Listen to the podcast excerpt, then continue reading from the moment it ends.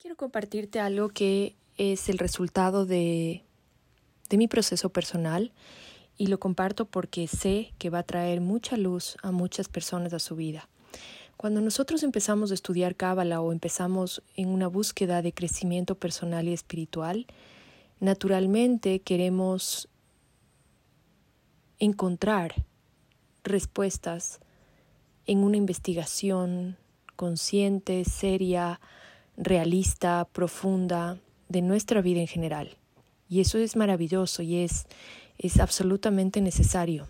¿Por qué? Porque la cábala, así como cualquier camino espiritual, promueve el autoconocimiento y mientras más me conozca, mientras más conozca mis ancestros, mi carta natal, mi nombre dentro del árbol de la vida, eh, mi composición de elementos, eh, todo, todo lo que pueda conocer me va a ayudar en el proceso espiritual para irlo entendiendo y a través del entendimiento que en el árbol de la vida se llama Dat, nosotros podemos crear armonía, equilibrarnos y crear un balance sostenido en nuestras vidas.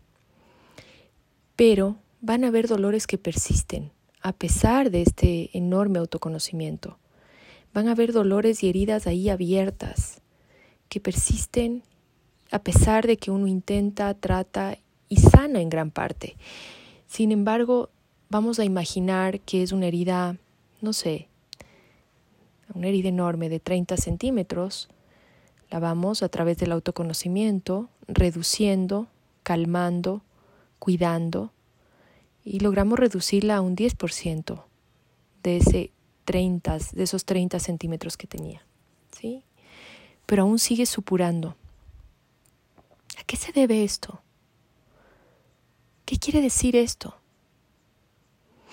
Bueno, en mi proceso personal eh, me di cuenta de que yo tenía todavía esa herida del abandono supurando y, y doliéndome. Lo he hablado en infinitas clases y en infinitos podcasts que uno de los trabajos espirituales que yo vine a hacer a este plano fue el de trabajar el abandono. Lo tengo perfectamente claro y perfectamente asumido y en muchas de mis relaciones personales lo he tenido que experimentar.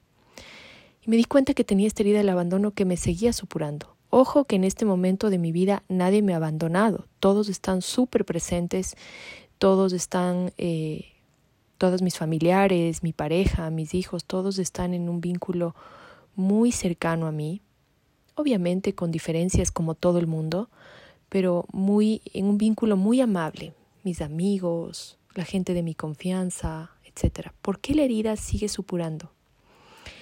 Hice un ejercicio que es importante y que se lo recomiendo a todos. Busquen ayuda. Busquen alguien que pueda ver el proceso desde afuera. No para que les dé la respuesta, porque quizás no tenga la respuesta sino que nosotros como individuos espirituales en un plano terrenal, tenemos que hacer acciones para crear la vasija que nos permita contener la información de por qué esa herida pequeña sigue supurando, por qué sigue presente, si no hay razones para que esté presente. Muchos de quienes me escuchan, que son estudiantes de Cábala, me dirán que en el mundo espiritual el tiempo es diferente a como es en el plano terrenal. Y sí, es cierto. En el plano terrenal esta ilusión de pasado, presente y futuro es una ilusión mental de nuestra mente racional que nos permite hacer el trabajo en esta tierra. Y evidentemente en el plano espiritual el tiempo no existe de esa manera, el tiempo existe de otra manera.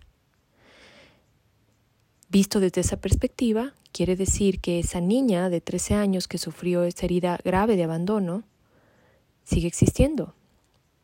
Esa fue la razón por la cual yo busqué ayuda externa. Busqué un terapeuta, un psicólogo que me ayude a entender por qué esa persona de 13 años que habita todavía en, el, en los mundos espirituales está permeándose a mi mundo terrenal. ¿Por qué aún sigue eso? Tuve la primera cita con una terapeuta inteligente, magnífica, chévere, eh, que nunca ha estudiado Cábala. Le expliqué algunas cosas de Cábala, me entendió, pero en general la primera cita es más un levantamiento de información de tu proceso de vida que una terapia en sí misma.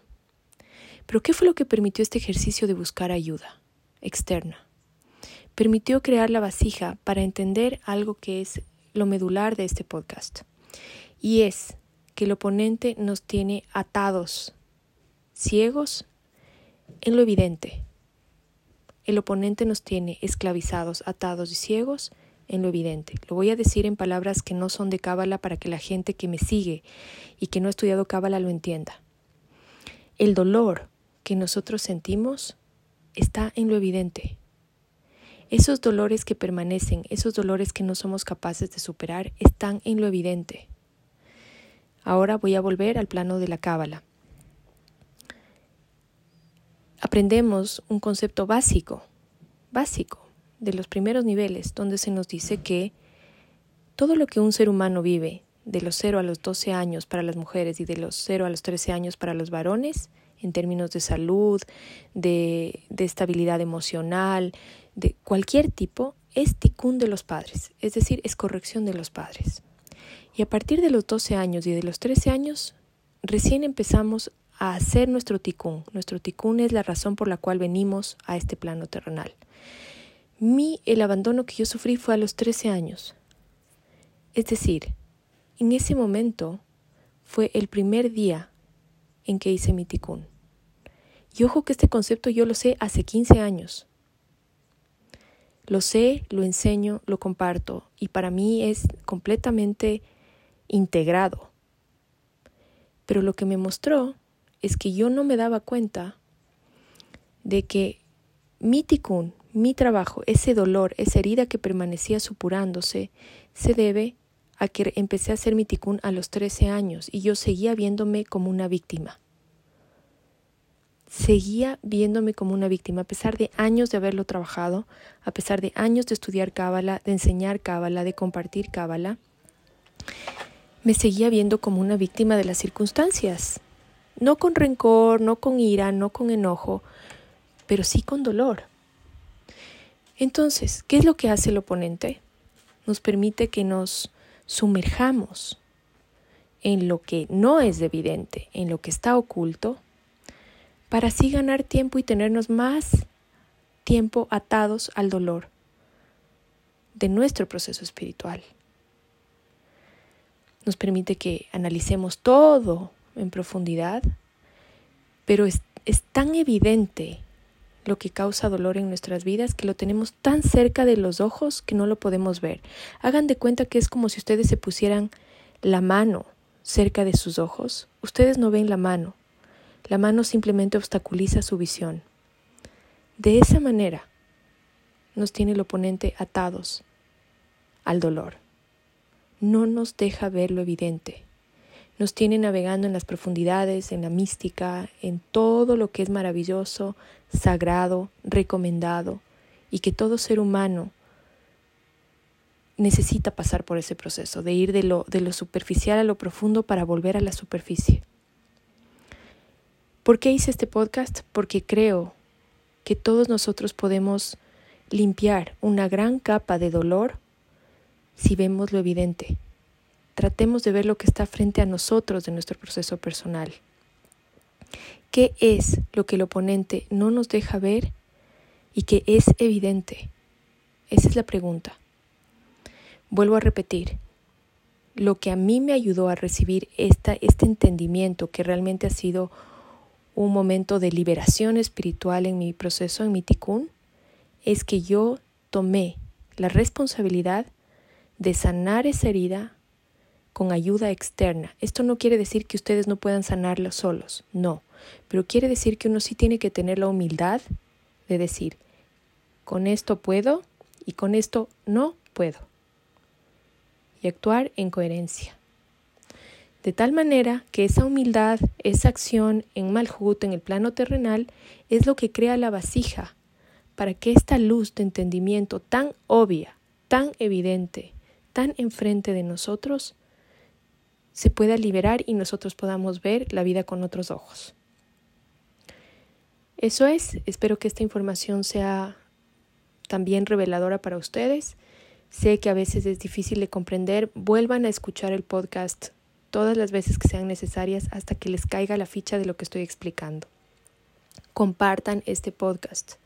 A mucha gente le puede hacer mucho bien saber que sí está bien sumergirse en las profundidades de su proceso espiritual, es necesario, es importante, pero que lo que nos causa dolor, fundamentalmente, es lo evidente, lo que tenemos enfrente y el oponente no nos deja ver, porque nos tiene vendados, vendados nuestros ojos a lo evidente, mientras nosotros navegamos en lo profundo, Él nos tiene vendados los ojos en lo evidente. Así que los animo a todos a hacer acciones de humildad para crear la vasija, para poder ver lo, lo que no están viendo y que está frente de sus ojos, a pedir ayuda para poder ver lo que no están viendo y que está enfrente de sus ojos y que de esa manera se pueda ir restaurando y sanando definitivamente el dolor causado por cualquier situación de su ticún, así como yo estoy viendo el mío. Les mando un abrazo muy cariñoso a todos, así que espero que sea de utilidad esta información. Un beso.